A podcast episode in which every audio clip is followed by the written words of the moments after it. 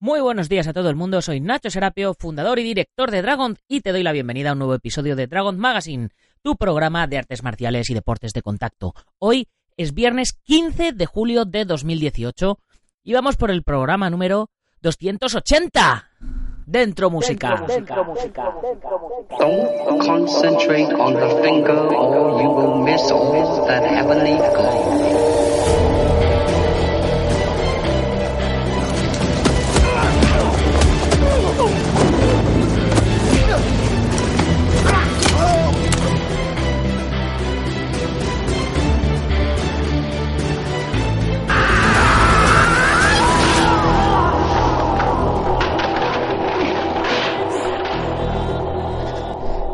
Mía, 280 programas y ya estamos a 15 de julio, pero, pero ¿qué está pasando con los días? Se me, se me están escapando. Como la canción aquella, ¿no? ¿Dónde, dónde quedó el mes de, de abril? en fin. Eh, hoy es viernes y el programa de hoy se lo quiero dedicar a Eduardo Tojar, nuevo miembro de la comunidad Dragón desde ayer.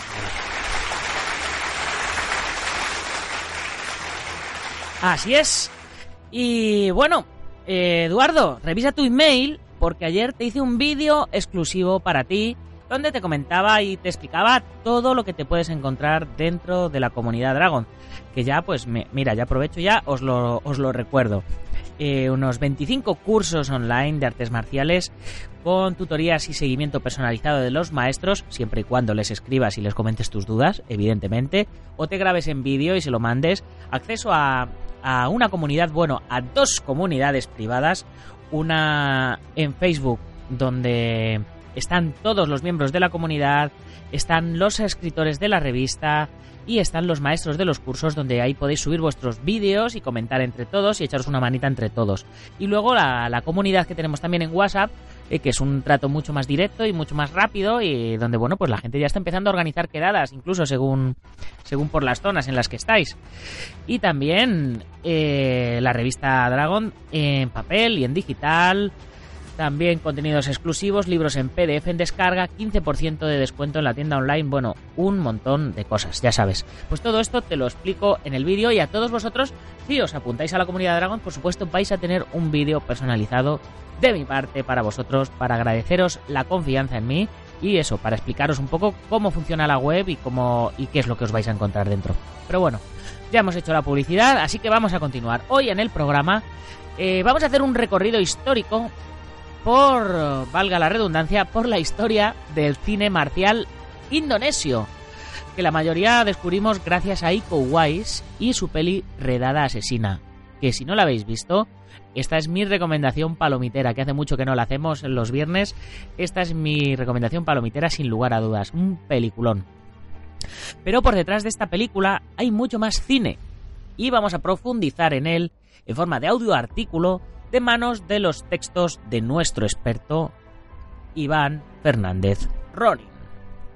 Y hoy, en la comunidad Dragón, a las 10 y 10 de la mañana, que hoy vamos tarde ya, ya ha salido la quinta entrega del curso de longevidad y salud a través del Chikung eh, que nos ha hecho el Sifu Francisco Javier Hernández, que es un gran maestro eh, que, que, bueno, pues ya veis el trabajo que está haciendo y, y ya ten- y acordaros que en los primeros podcasts tenemos su historia personal de su lucha contra el cáncer, eh, que bueno, que si no la habéis oído, os la recomiendo. Y ahora ya sin más, pequeño corte musical y vamos con el contenido de hoy.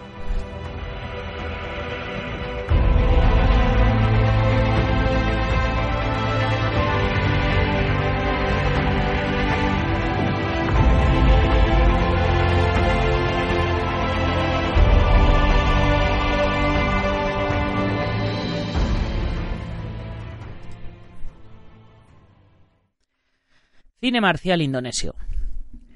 La aparición de Iko Uwais en Redada Asesina hizo que mirásemos a Indonesia con otros ojos. No solo por la cinematografía general de este país, sino que vimos que se podía hacer cine marcial en otros países diferentes a China o Tailandia. La carrera de Uwais se ha disparado, haciendo que cada nuevo estreno o aparición suya se espere con ganas. Junto a él, Yayan Ruihan o Joe Taslim aparecían como actores a los que seguir. Pero el cine de artes marciales indonesio no empezó con ellos. En este podcast vamos a descubrir un mundo marcial diferente, inesperado, pero igualmente necesario de conocer para darnos cuenta del amplio abanico de posibilidades que el cine de este género que amamos ofrece. Desde los años 70 hay cine marcial, con estrellas como Advent Mangun o Barry Prima, uniéndose al cine de acción general que se ha revitalizado con la mencionada película de Iko Wise. Un paseo por otro pedacito de la historia del cine que merece al menos unos minutos por lo que aportó y por lo que aporta. Las estrellas de antes y las de ahora, con los títulos más emblemáticos de cada uno y una mirada al futuro de este cine, con intentos más o menos acertados, pero que dejan claro que Indonesia tiene aún mucho que decir. Comenzamos con nuestro viaje apareciendo en las Indias Orientales holandesas a principios de 1900.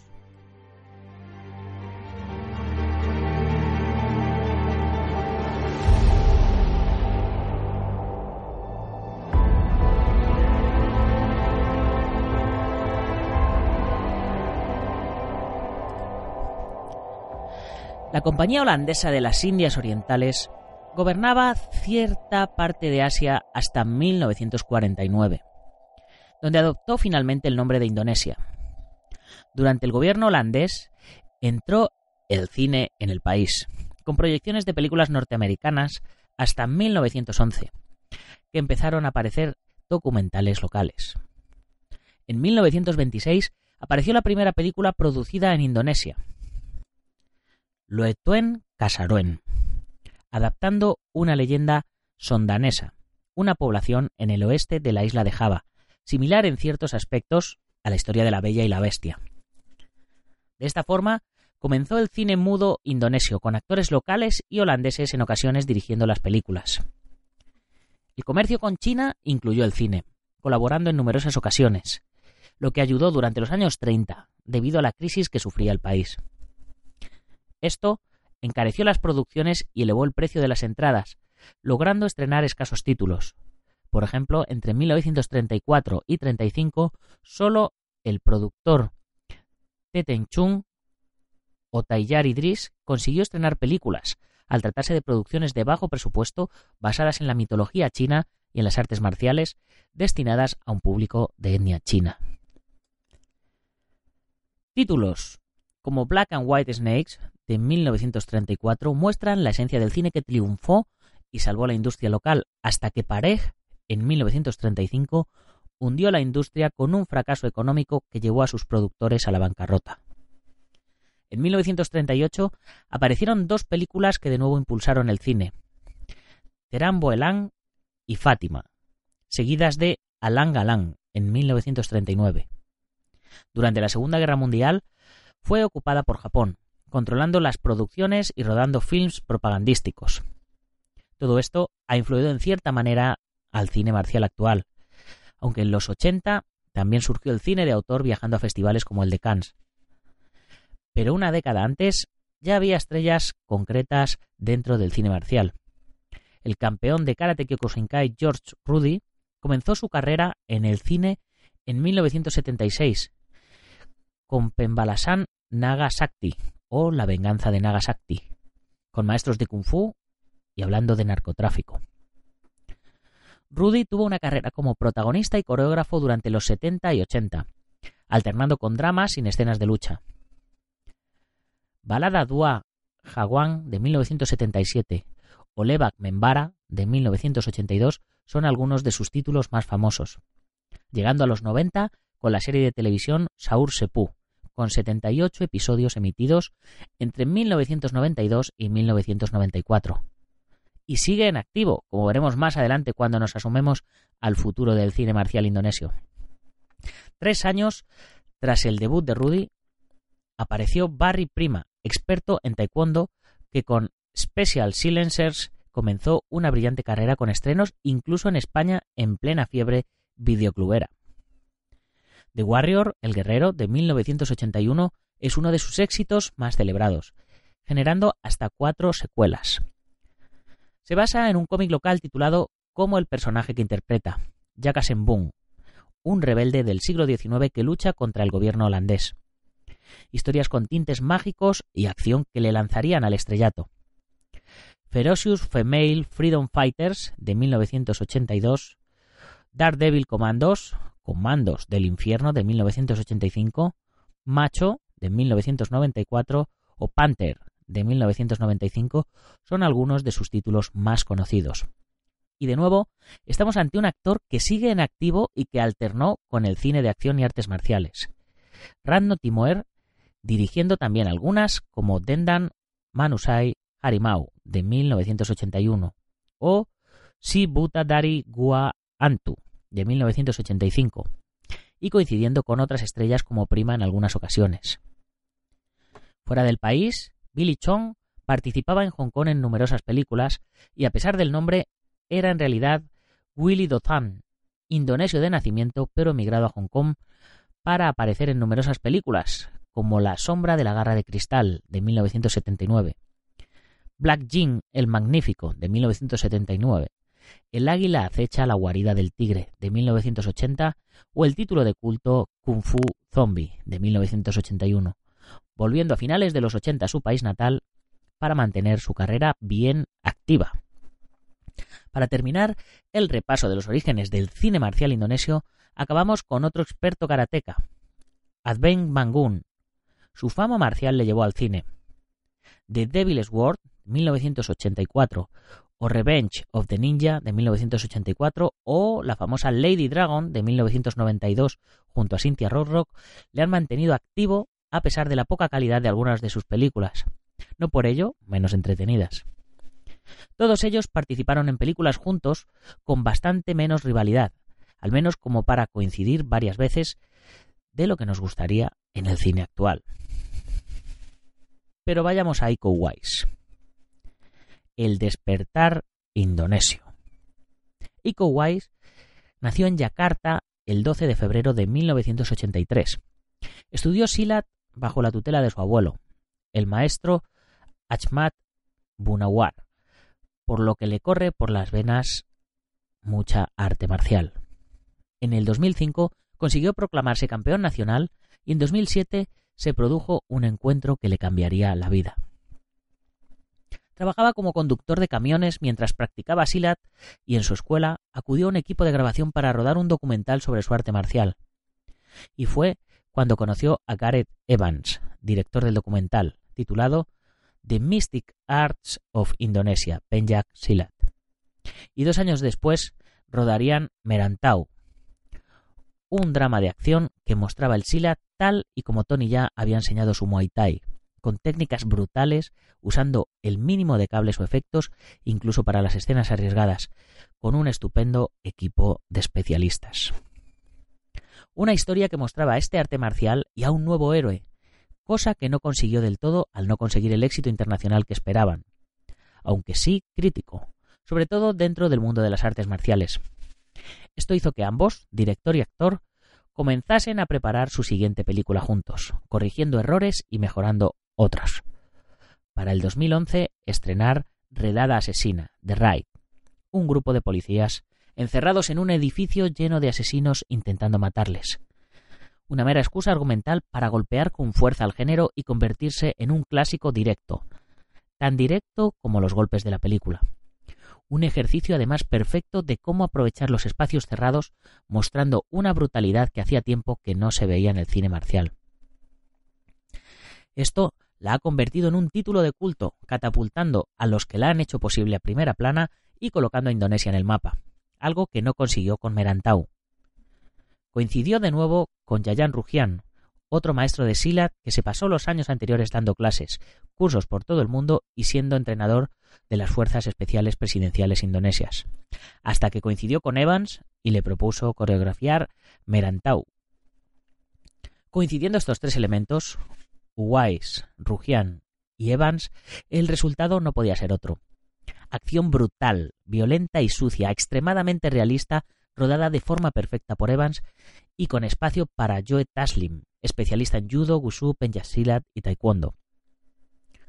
no solo la calidad marcial es tremenda, ya que además ha generado que el cine indonesio despegue de forma internacional, sobre todo tras su secuela en 2014.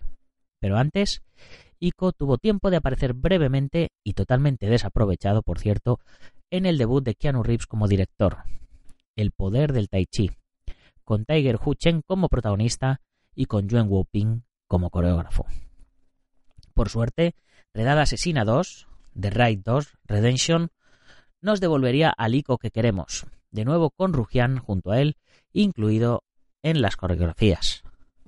Una historia mucho más densa que nos deja al policía Rama infiltrado en la mafia para desarticularla. Acción brutal que a veces va un poco más allá, destacando la secuencia de la cárcel, genialmente grabada, mostrando momentos ciertamente gores, pero sin recrearse en exceso y que nos deja otro clásico moderno. Quizás le pesa el extenso metraje y la intrincada historia, no muy liosa, pero a veces se hace algo pesada. Aunque por ver las coreografías de acción, ya os digo que merece muy mucho la pena verla, enriqueciéndose respecto a la primera entrega con más personajes espectaculares, como la chica del martillo y el hombre del bate de béisbol, consecuencias como la del metro que te hielan la sangre, con Julie Estelle y Berry Tree interpretándolas. De ellos dos, Sullivan es el único experto en Sila. El éxito internacional nos deja esperando un tiempo hasta la tercera parte confirmada pero sin fecha aún, rumoreándose que quizás hasta este 2018 no se vea. Todos sus artífices la verdad es que tienen otros proyectos en ciernes, lo cual es una muestra clara de cómo ha despegado el cine indonesio. Iko y Rujian coinciden más y tras participar en meros cameos en Star Wars El despertar de la fuerza en 2016, regresaron junto a Frank Grillo en Beyond Skyline, película que se puede ver ya actualmente en Netflix y que es secuela de la película de ciencia ficción Skyline de 2010. Al menos, tras las primeras fotos, salió una pequeña secuencia con Ico en acción y si no la habéis visto, ya os digo que la película merece la pena. Donde le vimos mucho y mejor es en Headshot, un oscuro thriller de acción brutal y con un Wise con una bala en la cabeza y con problemas de memoria. El tono sucio característico de este nuevo cine indonesio se deja patente en el espectacular y violento tráiler, aunque en este caso tenemos además a dos directores muy personales, Kimo Stamboel y Timo Yayanto, conocidos como The Mo Brothers. En su filmografía tienen juntos incursiones en otros géneros como el de terror en Macabre de 2009 y el thriller de acción Killers de 2014. Ambas películas con una atmósfera turbia que se mantiene según indican las afortunados que la vieron en diversos festivales como el de Sitges en Fantastic Fest de Estados Unidos o en el Hong Kong Asian Film Fest de 2016. Coincide de nuevo Ico con Julie Stell y con Berry Tree Mann. El siguiente proyecto de Ico, The Night Come For Us, que protagonizaría Joe Taslim con Timo repitiendo como director, uniendo otra vez a Ico con Julie Stell, aunque este rodaje se paralizó en diversos momentos, por lo que en cualquier momento quizás se rodara, dando tiempo a Ico para rodar Triple Threat, antes titulada Makeshift Squad, producida en China que le uniría a Tony Ya y Tiger Hu Cheng, y presumiblemente con la actriz Angela Baby. Esta película fue descrita como Los Mercenarios de Stallone, versión cine de acción y artes marciales. Es decir, que en ella nos vamos a encontrar con un gran elenco de lo que podríamos llamar nuestros actores marciales del cine B. Por su parte, Yayan Rujian solo tiene un proyecto pendiente de rodar tras empalmar más rodajes que el propio Ico, desde la japonesa Yakuza Apocalypse de Takashi Mie de 2015, pasando por las dos entregas de Comic 8 Casino Knights, Casino Kings de 2015 y 2016, comedias de acción que incluyen la presencia de Barry Prima, Billy Chong y George Rudy, y cuya primera entrega contiene una secuencia parodia de The Ride, sin olvidar Gangster de 2015 y el drama Isen de 2016. Incluso tuvo tiempo para poner voz a su personaje Tasulek de Star Wars El despertar de la fuerza, para su propio videojuego en Lego, al contrario que sus compañeros y amigos indonesios. El otro, Brother, Kimo Stambol, será quien dirija One Good Thing, otro thriller policial donde Rujian se vería las caras con Marco Zaror, pero que es otro proyecto anunciado que no avanza y que estamos viendo a ver si se reactiva o no se reactiva. A pesar de tener la difusión internacional, el cine indonesio ha dado muestras de gran calidad en otros géneros, como el terror o el thriller, dejando las artes marciales algo de lado. Aunque curiosamente son producciones de fuera de Indonesia quienes quieren contar con las estrellas del género. Si Iko Wise y sus amigos han ido apareciendo en películas como la última de Star Wars o Joe Taslim apareciendo en la otra franquicia galáctica Star Trek, más allá de 2016 o en Fast and Furious 6 de 2013, producciones como The Gate, cortometraje que intenta ser serie de televisión con Amy Johnson de Lady Bloodfist, compartiendo reparto con Cecep Arif Rahman, el asesino de los cuchillos de The Raid 2, todo un maestro de Silat con un extensísimo currículum de cursos por toda Europa y dedicado a la enseñanza. El cortometraje iba a contar con Yaya Rujian, pero con su apretada agenda de rodajes terminó siendo sustituido por Cecep, por lo que tras ver su velocidad y técnica es más que merecedor de un papel más protagonista. Con temática fantástica, acercándose al terreno de los superhéroes. Amy interpreta a una experta en Silat que descubrirá el submundo del crimen indonesio para salvar a su hermana, y donde hay un poder extraordinario conocido como la puerta o gate en inglés, el título del corto. Tras comenzar con este proyecto vía crowdfunding, consiguió rodarse y de momento está siendo muy aplaudida donde se ha podido ver algo. Así que quizás haya visto la luz, lo cual pueda acrecentar así la carrera de Amy Johnson, que por cierto también parece que, que este va a ser su año. Pero de ello hablaremos en otro podcast. En 2014 tuvimos un intento de lanzar otra película de artes marciales mostrando estilos antiguos de Silat, su título The Golden Kane Warrior, dirigida por Ifa Isfansia, un director más acostumbrado a dirigir dramas, lo cual le pasó factura. Una película con problemas de ritmo, pero buenas coreografías del hongkonés Xin Xin Xiong, lo cual se nota mucho en el uso al estilo chino del bastón dorado del título.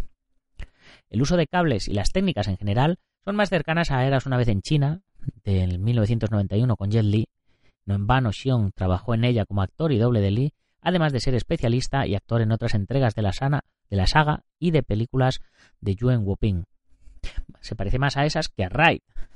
No solo por la historia, que nos recuerda mucho a los Gusia de las Shaw Brothers con el uso del honor, la lealtad, de la traición, etc. La verdad es que se intentó vender en diversos festivales. Incluso se pensaba estrenar en España, pero el resultado final no ayudó. A pesar de tener ciertas carencias, se deja ver y aunque se echan falta un director mejor, el propio coreógrafo la hubiera rodado mejor, entretiene lo suficiente para llenar el hueco entre otros estrenos más potentes.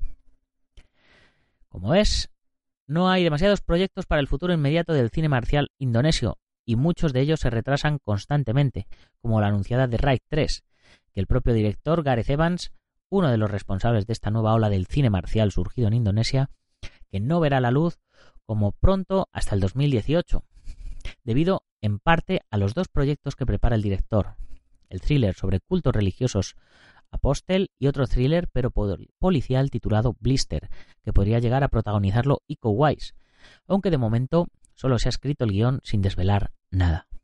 Lo bueno es que al final todos estos proyectos se pondrán en marcha casi a la vez y volveremos a tener nuestra ración de Silat, ya sea de forma clásico o en modernas películas de acción, en producciones locales, chinas o norteamericanas, artes marciales diferentes con una personalidad propia y sobre todo con auténticos expertos en ellas. Los nuevos héroes indonesios destinados a sustituir a las grandes estrellas que fueron Josh Rudy, Barry Prima o Adven Bangun empiezan a aparecer bajo los nombres de Iko Wise, Joe Taslim o Yayan Rujian. Además de algunos otros que seguro que nos van a ofrecer más títulos de culto con los que seguir enriqueciendo la variedad del cine marcial y el cine de acción en general, mostrando no solo otro país menos visto en el cine, sino un arte marcial diferente y menos conocido de lo que debiera.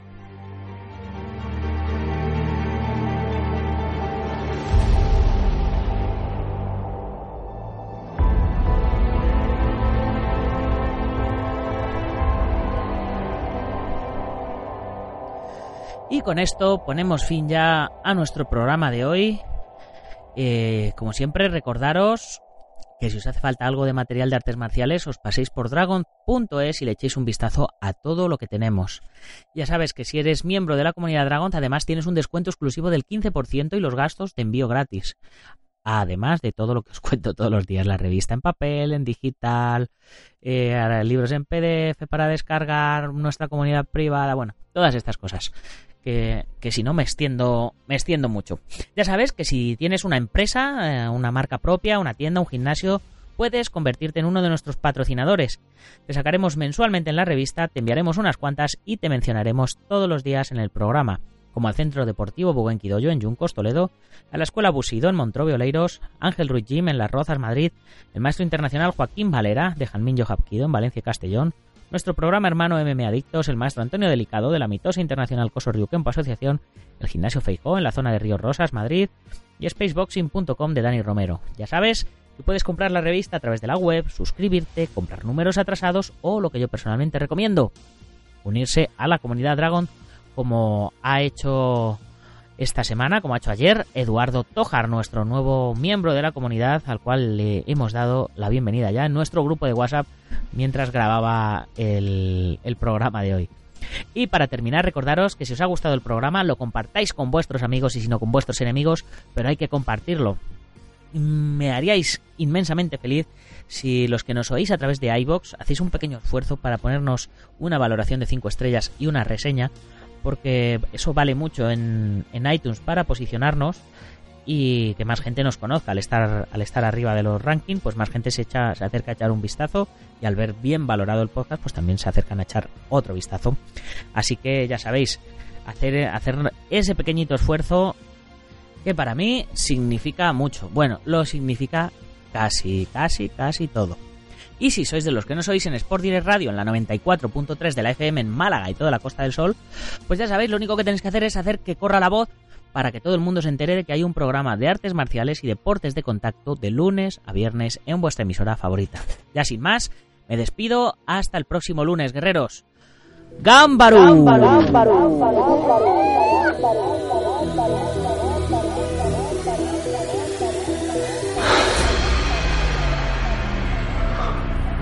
Fue.